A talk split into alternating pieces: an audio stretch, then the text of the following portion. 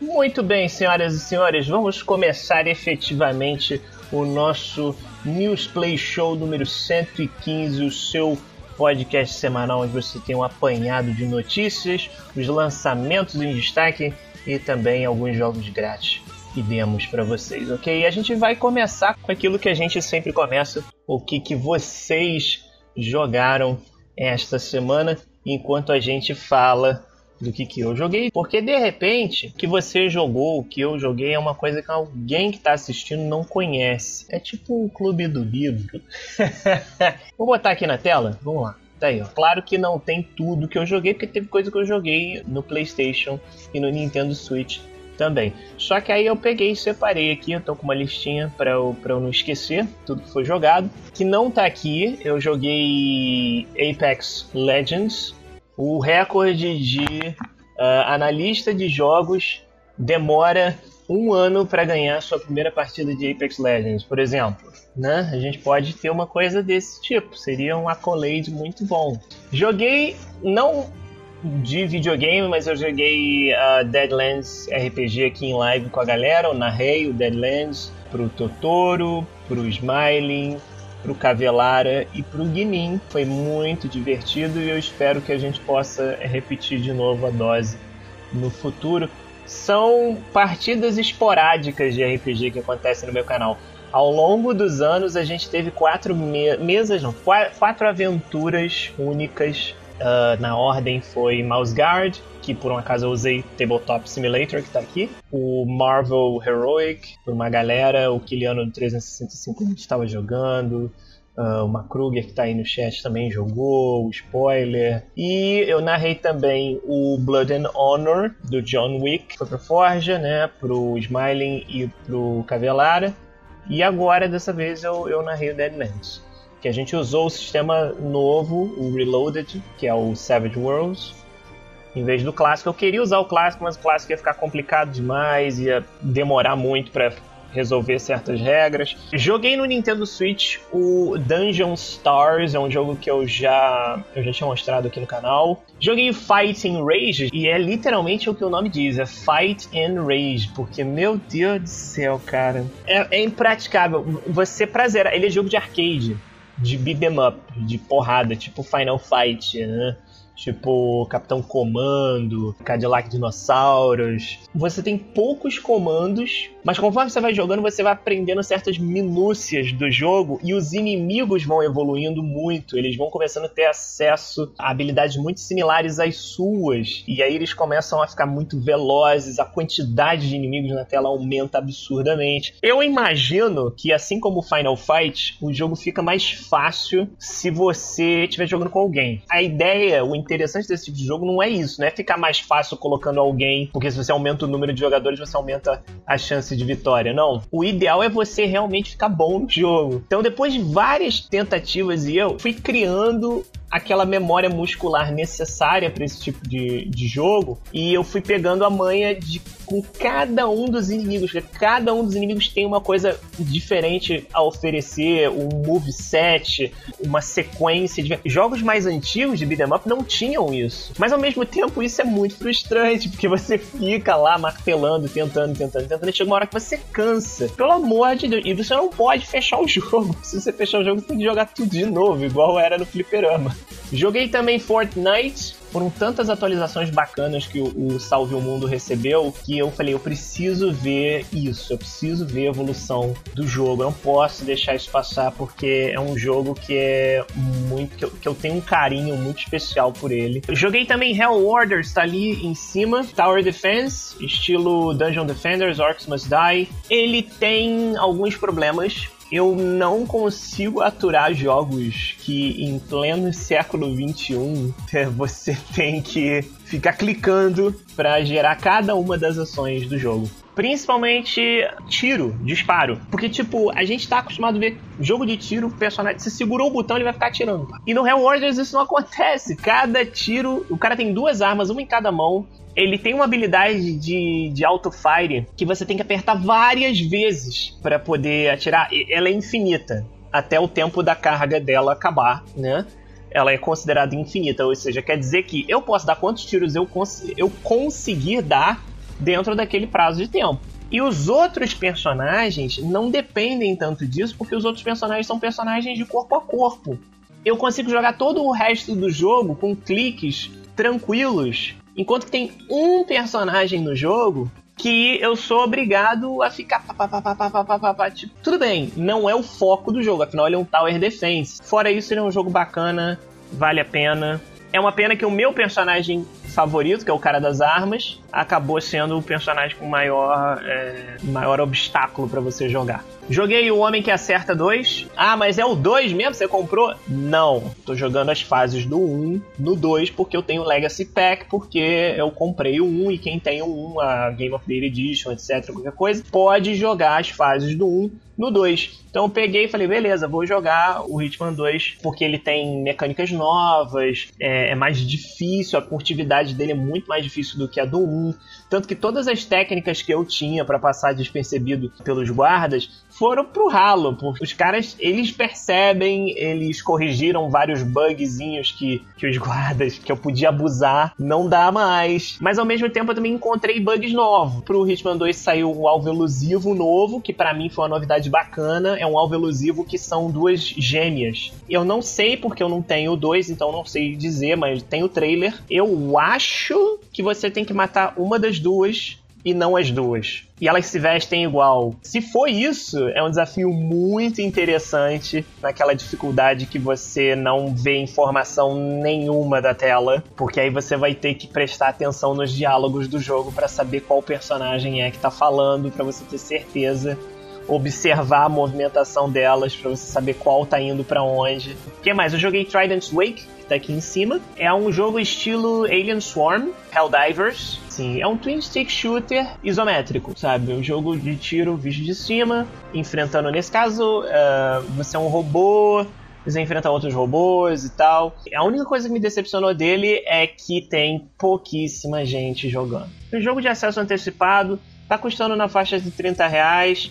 Eu fui jogar, eu não tô de sacanagem, só tinha eu jogando. Eu mostrei ao vivo a informação. Jogando agora, uma pessoa, era eu. E o recorde tinha sido 10 pessoas. Não dá para um jogo que você gostaria de jogar com outros. É um jogo de esquadrão, são quatro pessoas. E você não ter as quatro pessoas é meio desmotivante. Eu até joguei, bem legal, visualmente bacana.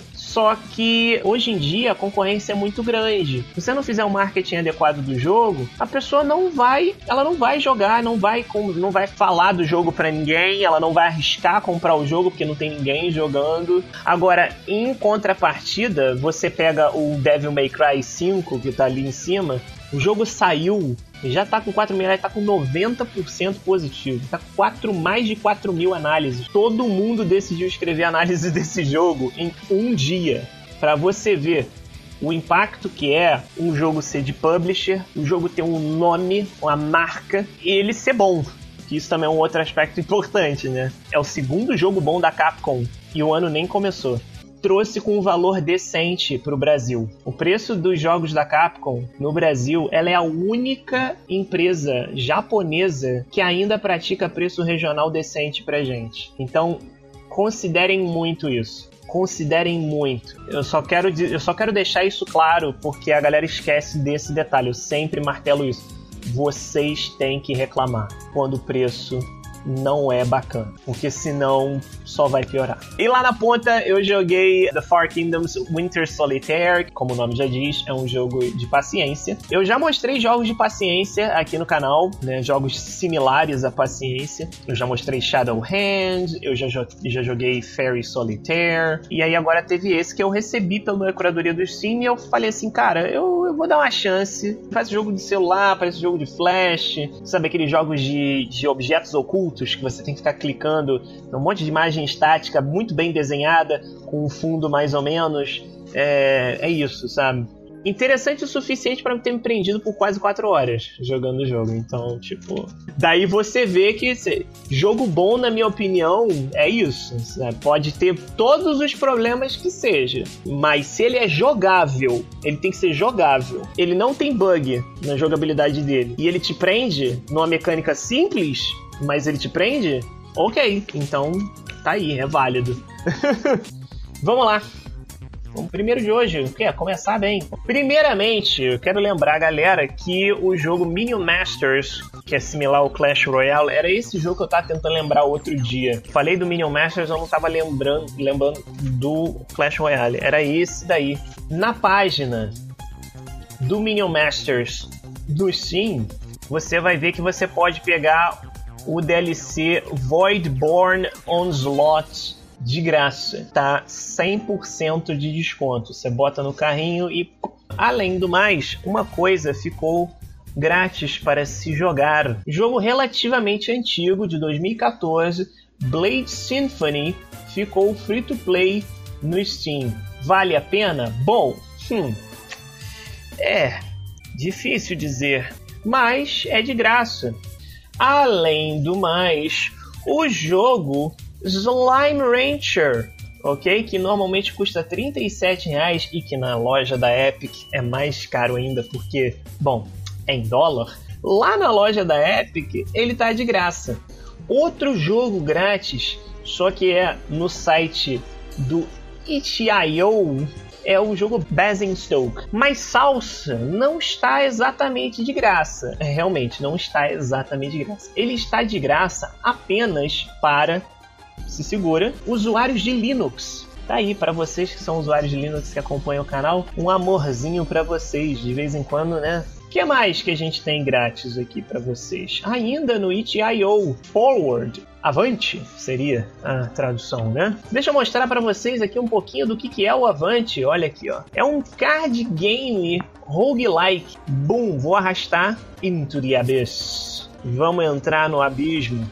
Então você vai avançando e você vai coletando itens ou enfrentando criaturas. Sempre que você avança, a carta que tiver na sua frente, se for um inimigo, ela vai bater em você.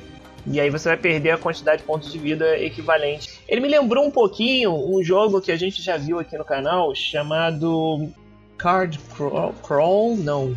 É o da taverna que você tem as cartinhas e tal. Eu não lembro agora o nome direito, mas é uma coisa assim, acho que é Card Crawl. É um baúzinho. Invisibility Cloak, Rotten Meat, Ruby, você escolhe o que você quer. Vou pegar o Invisibility Cloak. Aí você avança para a carta, depois volta para o lugar que você estava. No escudo lendário. Se eu pegar, eu vou ganhar 9 de defesa por causa do escudo. E esse daqui da frente vai bater em mim na causa 4, ó. Então ele tem muitas mecânicas similares, mas é bacaninha. Eu, eu achei sensacional. Ainda nos jogos grátis nós temos a, uh, o final de semana grátis de Mortal Kombat 10, ok? Mortal Kombat X e Vermintide 2, ambos estão em free weekend até domingo, então aproveita para você experimentar esses jogos. Jogo de luta, você sempre faz assim. Você não é muito fã de jogo de luta, tá de graça, baixa, joga a campanha, zera, deleta. Acabou, resolvido. Vamos ao nosso News Flash. Ark Survival Evolved recebe uma atualização chamada Homestead Don't Starve Together, atualização do personagem Winona. The Sinking City desapareceu. Será que afundou? desapareceu do Steam e os desenvolvedores Frogware decidiu não tentar concorrer com os jogos do mês de março, que são The Division 2, o Sekiro, o Generation Zero, e aí o jogo foi adiado para junho. Ficou com medinho. Não consegue, né, Moisés? Diablo original, o 1, Diablo 1, ganhou versão DRM Free do amor. Sim! Vendida na GOG.com. Esse é o primeiro de diversos relançamentos da Blizzard que vão dar as caras na GOG, hein? Se prepara, se prepara. O maneiro dessa versão do Diablo é que ela tá super compatível com o Windows 10 agora, tá super corrigidinha. Além do mais, o jogo vai ter compatibilidade do multiplayer dele com o multiplayer da Battle.net, ou seja, você vai poder jogar a versão DRM Free e você vai conseguir jogar online sem precisar de CD key. Sabe uma coisa curiosa? Diablo foi o primeiro jogo da Battle.net. Diablo foi o primeiro jogo da Battle.net que não precisava de CD Key.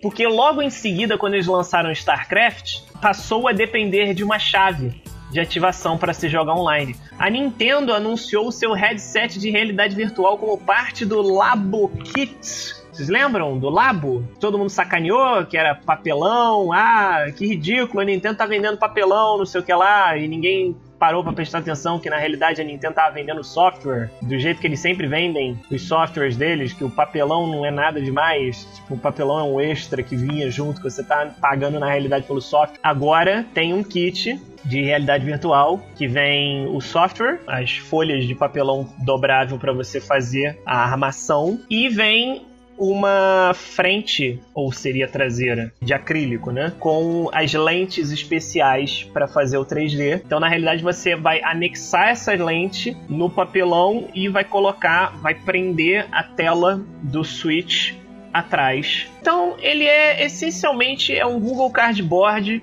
que não é da Google. É isso. A Valve demitiu 13 funcionários e junto com eles foi Richard Garfield, isso mesmo, o criador do Magic, e também criador do, exatamente, do Artifact. Foi ele e os outros 13 funcionários que também estavam trabalhando no Artifact. Em entrevista, ele disse: as demissões não foram surpresa considerando o lançamento conturbado, a equipe estava entusiasmada com o jogo e confiante de que tínhamos um bom produto, mas ficou claro que não seria fácil deixar o jogo do jeito que queríamos. Garfield disse que ofereceu continuar aconselhando a equipe da Valve voluntariamente como cortesia porque todos os demitidos estavam emocionalmente investidos no sucesso do jogo. Hoje em dia, Artifact não alcança nem 100 jogadores no Steam. The Division 2 no PlayStation terá instalação de 90 GB o dobro das outras plataformas. Sim, exatamente. No PC e no Xbox One, a instalação é de 45, enquanto que no PlayStation 4 vai ser 90 e ninguém sabe dizer por Divinity Original Sin 2 começou a sua leva de bolsas com brindes para 2019. Os itens nas bolsas variam desde rostos novos, cortes de cabelo, detalhes faciais, etc. São meramente cosméticos para aumentar a personalização do jogo. Não, não é uma loot box, não, não é pago. Apex Legends recebe o seu primeiro patch de equilíbrio que modifica a Wingman e a Peacekeeper, é, Peacekeeper né? Exatamente, vai falar Peacemaker. Agora eu tô com a mania do, do Smile por causa que a gente jogou Deadlands e lá a pistola é Peacemaker. Reduzir a sua cadência de tiro. Né? Tanto a, eles queriam que a Wingman parecesse um canhão de mão e não algo que você pudesse fazer tá, tá, tá, igual o McCree, né? Porque claramente quem tem dedo rápido naquela porcaria daquele jogo faz a Wingman virar uma automática. E o cano, você tem um cano especial da Peacekeeper, agora ele vai fazer você se arrepender mais se você errar o tiro. Basicamente é isso. Também vai aumentar a disponibilidade das armas e munição de energia, porque são armas que as pessoas tinham mais dificuldade em treinar porque elas aparecem com raridade, a munição também. Então o pessoal acabava abrindo mão de treinar essas armas, porque, né, você tem que pegar aquilo que tem na frente na hora. Quem tem cão caça com gato. E além do mais, eles vão futuramente reduzir a hitbox dos personagens grandes do jogo. Aparentemente, as pessoas estão favorecendo jogar mais com os personagens pequenos e médios do que jogar com os grandalhões, porque você acaba ficando na desvantagem. A Paradox expandiu seu alcance com o primeiro estúdio na Califórnia, chamado Paradox Tectonic, e será chefiado por um ex-executivo da Electronic Arts. Eu adorei o nome Paradox Tectonic Porque se ele é na Califórnia, eles já estão meio que preparados para qualquer terremoto, né? Então, chamar de Tectonic foi foi tá de parabéns. Ainda falando da Nintendo, eles pediram para os seus parceiros de jogos de celular pararem de fazer os jogadores gastarem tanto. Oi? Como é que é? Pois é. Segundo a empresa, a imagem dela é mais importante do que qualquer lucro. A Shy Games, criadora de Dragalia Lost, confirmou que a Nintendo ativamente está impedindo que as empresas abusem de baleias, né, aqueles jogadores que gastam muito, muito dinheiro e que isso reduziu muito o lucro por jogador. A Nintendo obrigou as empresas a alterar os seus gachas, os sistemas de loteria que tem nos joguinhos, porque os jogadores reclamaram que era difícil conseguir personagens raros. Parabéns, Nintendo, parabéns mesmo, porque é uma tática predatória que tem que ser reduziu. Um jornal mexicano incorretamente colocou o logo de Pokémon Gun como a terceira versão real do jogo durante uma matéria de divulgação. O texto da publicação não inclui o nome dessa versão fictícia. Então, provavelmente o designer simplesmente fez uma busca rápida no Google, aí viu aquele post do Twitter que o cara fez que ele falou: "Nossa, o lançamento do novo Pokémon foi sinistro". E aí tinha as três imagens do Sword Shield Gun. O cara deve ter pego dali e colocou no, no jornal. Jogadores japoneses de Left Alive podiam transmitir tudo do jogo, exceto as cutscenes durante o lançamento no dia 28 de fevereiro. O jogo aqui no Brasil, nos Estados Unidos, no resto do mundo, saiu no dia 5 de março.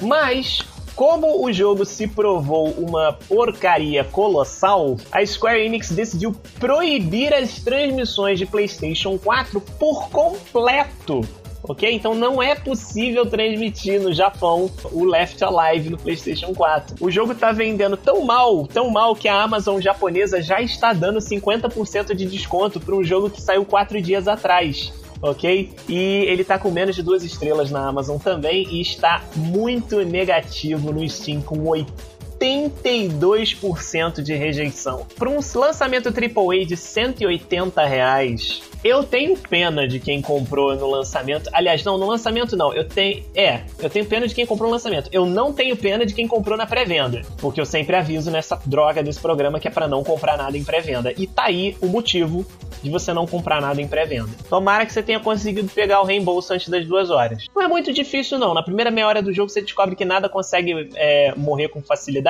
que o jogo é bugado, que a interface dele é ruim, cracha. Se você tiver pouca munição, ele é tipo Silent é como se você pegasse Silent Hill, ele fosse um jogo de ação, e você tivesse poucas balas e os inimigos todos tivessem capacete e precisa de três tiros na cabeça para morrer. E aí você fica sem bala em 15 minutos de jogo e aí você precisa ficar correndo para lá e para cá atrás de suprimentos. Amiguinhos, esse foi o News Flash de hoje e agora a gente vai falar top 15 jogos diários do Steam desde 2015 ok? Eu vou mostrar aqui para vocês em tela cheia quais eram os top 15 jogos do Steam diariamente, desde o dia 1 de janeiro de 2015 até 2019. O jogo que tá no topo sempre aparece aqui no fundo e lá em cima, obviamente, tá o nome, então vocês vão ver e a quantidade de jogadores, tá? Ali atualmente o Dota tá com 838.980 jogadores. Eu quero que vocês percebam aí, prestem atenção que não vai mudar muito. Claro que vai ter uns saltos, uns spikes, etc. Então você é bem interessante você ver nesses quatro anos como que uh, Monster Hunter, Metal Gear Solid 5, Fallout 4, Skyrim, Rainbow Six Siege, o Rocket League, alguns gerenciadores de jogos de futebol, né? Eles vão trocando de posição ao longo dos anos, mas eles não saem muito dali, não. E esse, e esse GIF foi feito pelo Karma Fiends, ele colocou, ele colocou no Reddit. Muito legal, muito bem feito. Deve ter dado um trabalho monumental. Ele também mostra a quantidade de usuários uh, ao mesmo tempo no Steam. E no dia 1 de janeiro de 2015, ele está com 8 milhões 225 mil usuários. Uma coisa interessante é que você. O que atrai usuários novos para o Steam são esses jogos. São os jogos que estão no topo. E vocês vão notar tem um salto absurdo na quantidade de usuários. Porque eu lembro que era uma coisa comemorada, sabe? Todo ano falava assim: olha, agora o Steam passou de 8 milhões para 9 milhões, no dia tal ele conseguiu bater. E era normalmente no dia de sale, sabe? No dia de promoção, no meio do ano e final do ano. Conseguiu bater o número de usuários ao mesmo tempo, era 8 milhões, foi para 9 milhões, foi para 10 milhões. Quando chega a era dos Battle Royales, meu amigo, você tem, nesse pedaço aqui que é junho de 2015, você tem 9 milhões de usuários no Steam. Final de 2015, 10 milhões. Aqui tem 10 milhões. Já tá em 11 milhões. Já, já no início de 2016 já tá em, em 11 milhões. E não sai de 11 milhões até final de 2016. Aqui é final de 2016, novembro, bateu 12. Início já é 13. É impressionante como eles conseguem um milhão de usuários todo fim de ano. Assim, no finalzinho do ano eles conseguem. Eles levam um ano inteiro para conseguir um milhão a mais. Chega no final do ano, eles ganham mais um milhão. Aí outro ano, hum, demora um tempão, voltou para 13, cai para 12, 13. Chegou o Battlegrounds. Ele chega na realidade em junho, julho, de mansinho. Mas é em setembro que acontece o boom do Battlegrounds e ainda tá 13 milhões de usuários no Steam.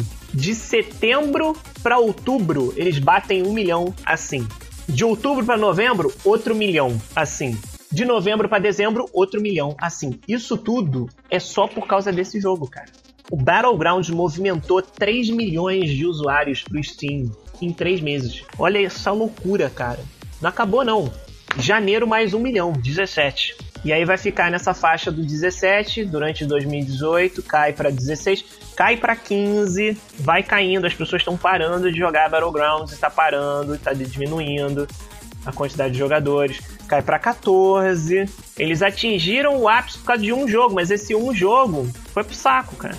Acabou. E aí quando chega no dia 31 de dezembro de 2018, a gente tem 16 milhões de usuários no Steam, Battlegrounds ainda tá no topo, Dota, etc e tal. Curiosidade para vocês é o seguinte: esse início de março, o Plunkbat ficou terceiro ou quarto lugar de jogo mais vendido do início desse mês. O Devil May Cry 5, que saiu tem poucos dias, ficou em oitavo lugar de jogos mais vendidos do início desse mês. Do início do mês, já desde o dia primeiro até agora. E o Dawn of Man, aquele jogo de sobrevivência 3D, tá em primeiro lugar de venda. É por isso que eles não me mandam cópia do jogo. Eu queria mostrar aqui no canal, eu tava, eu tava menosprezando totalmente o jogo. Eu tava falando assim, ah, tá, beleza, é um joguinho de sobrevivência aí, Vamos ver qual é a dele. Vou, vou, vou tentar conseguir a cópia dele. Não, já era. A oportunidade que eu tinha para pegar esse jogo era antes disso. Agora que ele tá vendendo do jeito que ele tá vendendo, o desenvolvedor não vai dar mais cópia do jogo, tenho certeza. Porque todo desenvolvedor, quando o jogo dele vende demais, ele se fecha para qualquer criador de conteúdo que não seja famosão e isso destrói o marketing do cara. O Vermintide 2, que a gente falou que tá em Free Weekend, que apareceu no Humble Bundle, que etc e tal, eles estão desesperados porque não tem ninguém jogando o jogo deles. No lançamento tinha um monte de gente comprou, um monte de gente tava jogando, etc e tal. Parou, a galera parou de jogar o jogo deles. Aí agora eles estão correndo atrás da galera dos, dos criadores de conteúdo para poder mostrar o jogo. Você dar as cópias para criadores de conteúdo só vai não vai parar de vender o teu jogo, só vai ajudar a vender mais. E agora a gente vai ver aqui, eu sempre fico impressionado com a comunidade de mods do mundo. Mas o que eu fico mais impressionado às vezes é que quanto mais a velocidade que um mod pode sair, ela é diretamente proporcional ao sucesso de um jogo. E ficou claro com o Resident Evil, o meme da vez é o Mr. X. Vocês devem estar familiarizados com uma certa literatura britânica chamada A Pequena Locomotiva. Vocês não devem estar familiarizados com a literatura em si, mas sim com as diversas versões que existiram dessa literatura como série animada 3D desde 1989 até 2014. The Little Engine That Could, a pequena locomotiva, ou como gostam de chamar no Brasil, Thomas o Trenzinho, fez muito sucesso com várias gerações. Aqui no Brasil demorou muito para começar a fazer sucesso. Eu diria que foi uma coisa que só fez sucesso nos últimos, sei lá, quatro anos para cá. Por conta de Discovery Kids, essas coisas. Mas lá nos Estados Unidos é uma cultura já bem solidificada, na Inglaterra principalmente por causa da literatura, né, do, do livro de onde veio. E aí o camarada me faz isso aqui. E aí já fizeram de tudo, já tiraram a roupa do Mr. X, já trocaram ele para vários tipos de personagens, né? Mas esse do Thomas, eu realmente. Porque ele não é humanoide. Isso me lembrou os mods de Skyrim. Que a galera. Vocês lembram no Skyrim que a galera botou Thomas o trenzinho lá também? No lugar dos dragões? Aliás, por falar em Skyrim, um dos memes da semana foi o Skyrim que, o, que, que a, a pessoa bota a venda e quando ela tira a venda, ela tá no início do Skyrim, né? Eu já vi de tudo, já. Já vi a Bangalore mandar a bomba de fumaça no Apex, aí o cara entra na fumaça, quando ele sai, ele tá no Skyrim. Então, sempre que você estiver vendo um vídeo e a visão ficar tampada, turva ou escurecer, se prepara, porque existe uma grande chance que logo depois você vai estar na carroça do início do Skyrim. Eu, sinceramente, eu não acredito que eu tô trazendo esse assunto de novo, mas é, né? Faz parte, faz parte da indústria dos jogos, é, é uma coisa pertinente. A Vivendi, depois de quatro anos, Gente, a gente sempre falando disso, cara. Quatro anos. Olha quanto tempo já passou, cara. Depois de quatro anos, a Vivendi largou o osso da Ubisoft. Para quem não lembra, em 2015, a Vivendi tinha pulado fora da união Activision Blizzard. Faziam parte do conglomerado lá, da parada do, dos acionistas, né, dos, dos investidores, né? Como a galera já bem sabe, esse tipo de mercado funciona da seguinte forma: você compra ações, tem uma fatia do que seria a empresa, você, você pode dar uma opinião sobre como a empresa pode crescer, etc., você tem voz dentro daquela empresa. E a Vivendi, ela nunca foi uma empresa, ela gostava de estar no, na parte de ser publisher, mas não estar no envolvimento do desenvolvimento de jogos sempre foi esse, esse, tipo de investidor por muitos anos. E aí em 2015 eles decidiram pular fora da Activision Blizzard, eles viram que dali eles não iam conseguir comprar, eles nunca iam conseguir ser sócio majoritário lá dentro. Pularam fora porque era muita grana, era difícil. Eles foram atrás de um peixe menor. Eles foram atrás da Ubisoft. E aí a Ubisoft, como a gente mencionou aqui por muitos anos no, no nosso podcast, a Ubisoft passou maus bocados na mão da Vivendi porque ela gradativamente ia conseguindo mais espaço dentro da empresa, mais espaço dentro da empresa, comprando mais e mais ações e já estava se qualificando como uma tomada hostil, né? Uma o hostile takeover, ou seja, eles estão querendo virar os donos da parada e não vão medir esforços. Então eles começaram a investir pesado nisso, comprando muitas ações.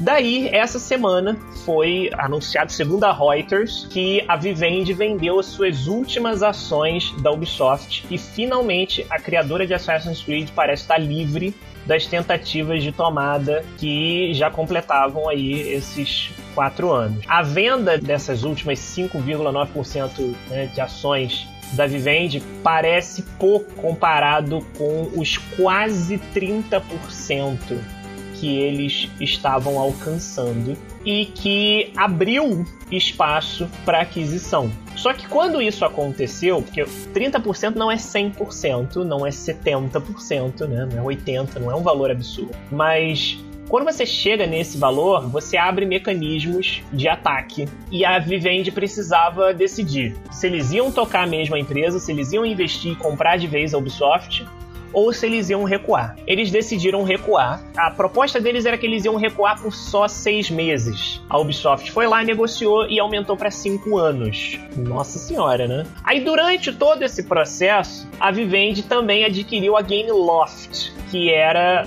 da do Michel Guillemot que é o irmão do presidente da Ubisoft, que é o Ives. E aí essa aquisição da Gameloft continua com a Vivendi, porque eles querem continuar no mercado de games, óbvio. Isso não quer dizer que eles tenham desistido por completo da Ubisoft.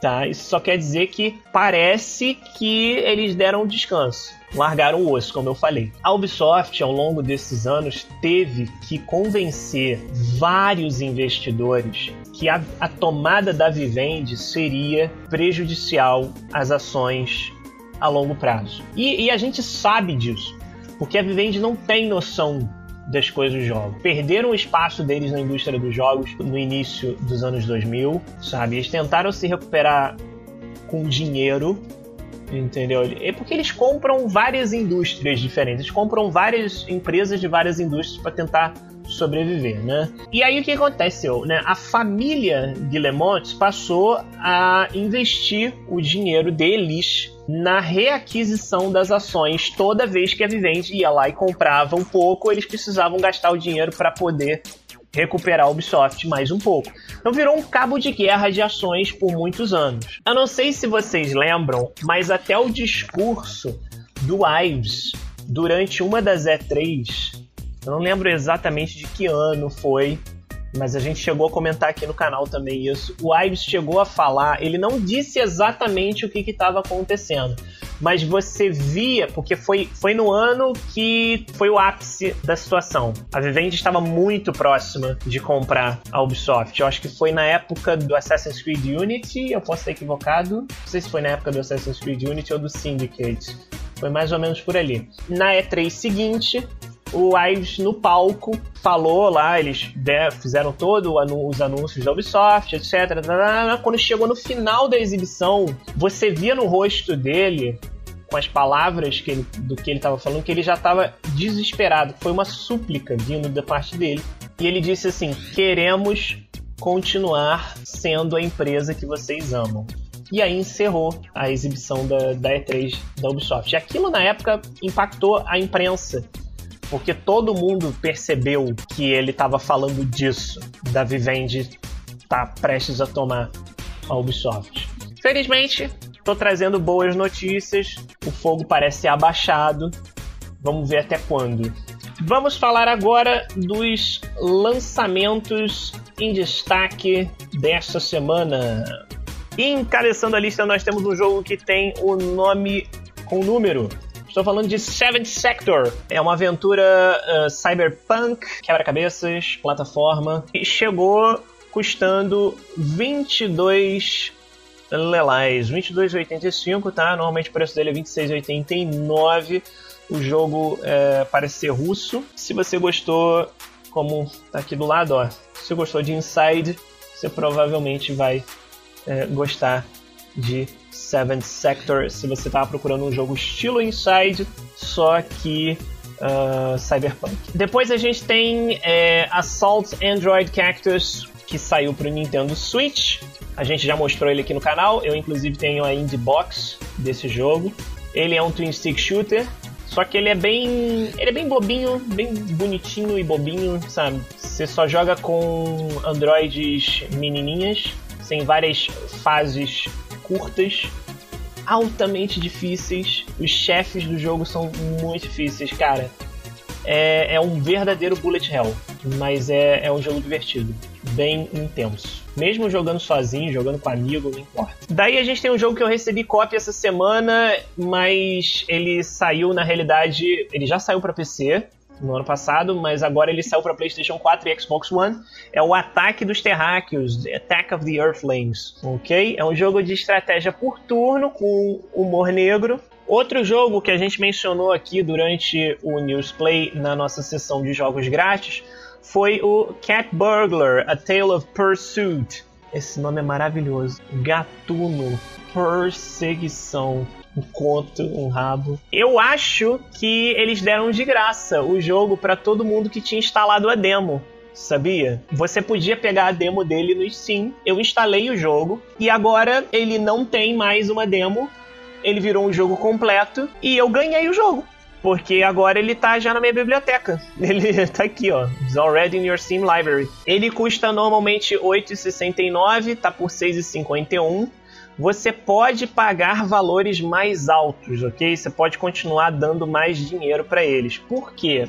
Todo o lucro feito com esse jogo no itch.io e aqui no Steam, ele é direcionado para caridade, isso, exatamente. Se você quiser, você pode, você pode pagar mais caro, você pode comprar mais vezes, você está dando mais dinheiro, só isso. Mas eu achei o joguinho muito legal, é muito bem feito, é da Gamers for Good é, uma, é um grupo, uma associação de desenvolvedores. Eles normalmente trabalham para outras empresas grandes, mas eles fizeram esse grupo deles que eles desenvolvem no tempo livre deles esses jogos para caridade. Muito legal, bem legal mesmo. Esse é um jogo de stealth com quebra-cabeça. Você é uma, uma gatinha e está tentando roubar e os cachorros estão tentando te achar. Daí a gente tem o jogo mais vendido de março, Dawn of Man, tá R$ reais, é da Madruga Works, é um pessoal espanhol, se eu não me engano, não é brasileiro. Ah, é Madruga, mas não, eu também achei não é brasileiro. Então ele é um city builder, simulação, sobrevivência. Eu tô curioso de mostrar como o nome já diz, né? Ele é um jogo dos homens das cavernas, né? E eu tô muito, muito curioso, queria mostrar aqui no canal, mas agora que ele tá vendendo demais, eu não acho que eu vou conseguir cópia dele. A gente tem Dead or Alive 6, que só saiu para PlayStation e para PC e veio com um preço absurdo, coitado Tecmo, pelo amor de Deus, o que, É o mesmo preço do console, 250 reais, 10% cai pra 225. É um jogo apelativo para variar de, de, de luta tal, e já veio com resenha neutra. O que eu tenho visto sobre o Dead or Alive 6, eu não sei se a, opini a opinião é dividida, é unânime, não interessa. Para mim não interessa porque não é uma parada que eu acompanho. O que as pessoas estão comentando do jogo é: se você nunca jogou Dead or Alive, então esse é um bom jogo para você jogar. Se você é fã de Dead or Alive, doente, você provavelmente vai comprar, independente se o jogo é bom ou não. Agora, se você é um fã sensato de Dead or Alive, você só vai comprar esse jogo na promoção, porque ele não é bom em relação aos anteriores. Devil May Cry 5, né, chegou chegando.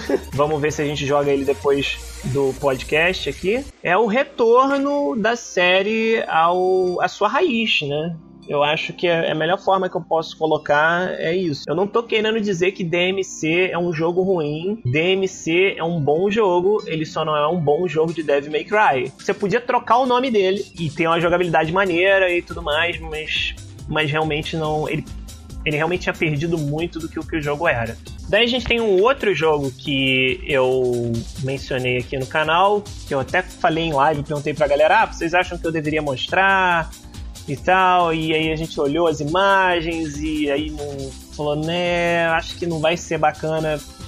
Me ofereceram, mas eu falei não. E aí depois eu fui procurar ver as pessoas jogando ele no dia 5 e meu Deus do céu, esse jogo tenta ser Dark Souls e falha miseravelmente. Miseravelmente, sim.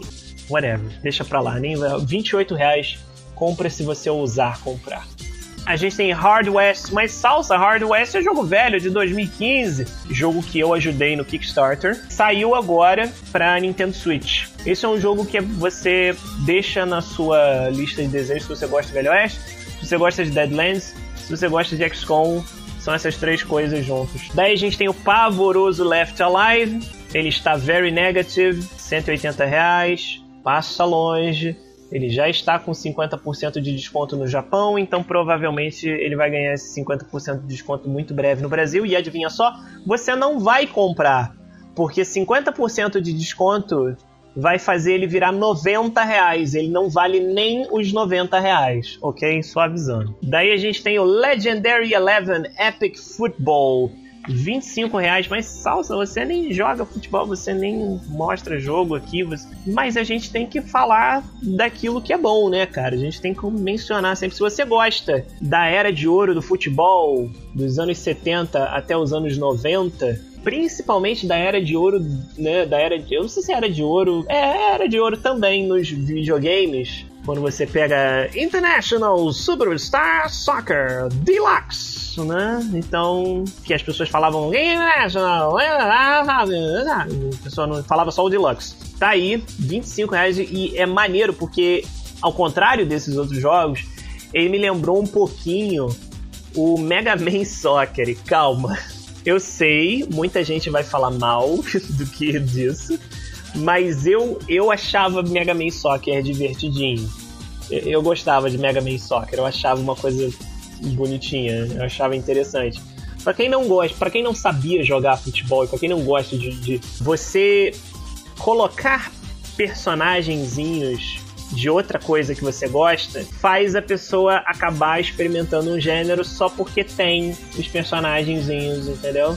É, é uma tática bem vacilona, mas ela é eficaz. E ele me lembrou Super Campeões, entendeu? Porque você tem uns chutes especiais, assim, para no ar, assim, dá uma bicuda, faz um, uma bicicleta e o negócio sai em alta velocidade. Inclusive, eu joguei os Super Campeões de Nintendinho, não sei se vocês lembram. Era um jogo de futebol que não era exatamente um jogo de futebol, ele era muito similar a um jogo de RPG. Mostrava como se você estivesse assistindo o desenho, personagens correndo no campo e tal, não sei o quê. E aí, quando eles chegavam num ponto do campo, você podia acionar as habilidades especiais, a câmera mudava e aí você tinha que usar um goleiro e tal, não sei o quê. Ele não era para você ficar controlando pelo mapa o jogador, entendeu? Ele era, era uma visão em terceira pessoa, é, às vezes em primeira pessoa. Então fica aí a dica também do Legendary Eleven. E aí a gente tem PS Vita saiu a edição de 25 anos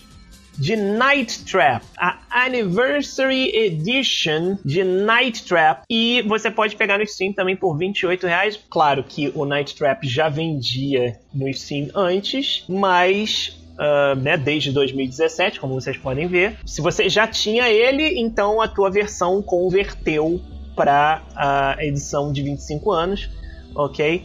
Mas Ver esses vídeos é hilário demais, cara. o auge da era do FMV, Full Motion Video. É, e é legal que eles fizeram um remaster, né? Então, embora seja 4x3, a qualidade do vídeo é muito boa, porque é filmado, é filme, né? E filme raramente perde qualidade. Tá aí, se você tem um PS Vita, você, sei lá, você ainda compra jogo pro PS Vita. São pouquíssimos lançamentos de PS Vita, não sai mais lançamento físico do console, só digital. E quando sai, é uma raridade tão grande que eu acho que merece eu mencionar por aqui. Daí a gente tem Objects in Space. Esse jogo mostrei, eu não mostrei exatamente, eu tava conversando com o pessoal sobre a PAX. Na PAX, o Total Biscuit tinha encontrado esse stand, tinha um tal do jogo chamado Objects in Space, que era um painel enorme feito à mão. Sabe aqueles painéis de Star Trek antigo, etc, com vários botões, transistores, alavancas, luzes, etc. O, o cara você tinha que ter uma parada dessas para poder jogar o jogo. Essa era a, a divulgação do Object Space. E o próprio Total Biscuit falou na hora, ele falou assim, pô, eu acho a ideia muito maneira, você poder personalizar o seu painel. Você faz em casa na sua garagem, com madeira, com, com os chips, né? É uma coisa de eletrônica que envolve ali. E aí você liga aquilo no computador e aí você joga o jogo, pô, com um periférico físico para tudo da nave. Só que em termos de mercado, isso é ideia horrível, porque ninguém vai comprar o teu jogo. Ele vai comprar o teu jogo para ele construir o próprio painel para poder jogar. E nada ia aparecer. As únicas coisas que apareciam eram os radares, isso aí que vocês estão vendo, é, de dentro do jogo, porque você tinha que colocar essas coisas em telinhas menores no painel na sua frente. Então você tinha que ter três telas diferentes, pequenininhas, onde iam ter essas informações. Pouco prático. Agora, o Object in Space ele foi lançado oficialmente e com esse ele saiu do acesso antecipado e com esse lançamento oficial ele virou de fato um jogo de point and click de furtividade em que você tá dentro da nave, você vê os painéis da nave e você precisa clicar para você ir é, guiando a nave. É um Elite Dangerous, digamos assim, de pobre. o Elite Dangerous podia ter sido feito nos anos 90, no início dos anos 2000. Só que o aspecto mais proeminente dele é o fato de que você precisa ficar trocando entre essas estações em alta velocidade enquanto você está tentando passar despercebido no meio da galáxia. Porque tem outra, a sua nave ela é fraca em relação às outras naves. Então você está tentando evitar combates, você está tentando evitar desastres é, cósmicos, igual a FTL. A premissa dele é muito boa. A execução inicial dele, como eu disse, não era não foi inteligente, mas agora ficou melhor. Recomendo muito muito para quem gosta desse estilo de jogo. Ah, e a gente vai ver ele aqui no canal, ok? Outro que a gente vai ver aqui no canal é The Occupation. O jogo é uma aventura gráfica, pode-se dizer. É tipo toda aquela coisa de mistério, de detetive, de furtividade. Eu não experimentei ainda, não tem muito que eu possa falar sobre se é bom ou se não é bom. Ele é publicado pelo Humble Bundle, distribuído pelo Humble Bundle, foram eles que mandaram a chave para mim. E ele se passa em 1987, ok? Daí a gente tem Quest Hunter, que saiu do acesso antecipado. É um RPG de ação isométrico, né? Seria Diablo, né? só que mais simples, mais bonitinho, bem, bem mais simples. Tá? Você precisa resolver puzzles e tal. Então acaba até se assemelhando mais ao. Como é que é o nome dele? O, o Gauntlet. Eu achei válido mostrar ele porque ele tá com preço bacana, 20, 28 reais, cai para 25. Ele, ele tem co-op, né? Eu acho que esse tipo de jogo sempre é, é, é mais divertido com os amigos. Ele me lembrou aquele outro também. Outro que saiu do acesso antecipado é Shotgun Farmers, multiplayer shooter. Eu achei bonitinho também. Eu acho que. eu acho que faz falta esses jogos de tiro mais descompromissados que você joga pra rir com seus amigos. Tipo o, o, Green, o Mean Green's Plastic Warfare, porque a gente fica lotado de multiplayers competitivos em que não, você tem que ser o bonzão, o melhor e não sei o que, e o jogo tem que ser. O gameplay dele tem que ser perfeito e ele vai ter modo ranqueado e não sei o que lá, tipo, sabe? Às vezes você só quer desligar o cérebro e dar uns tiros. Eu acho que o, que o Shotgun Farmers faz isso bem.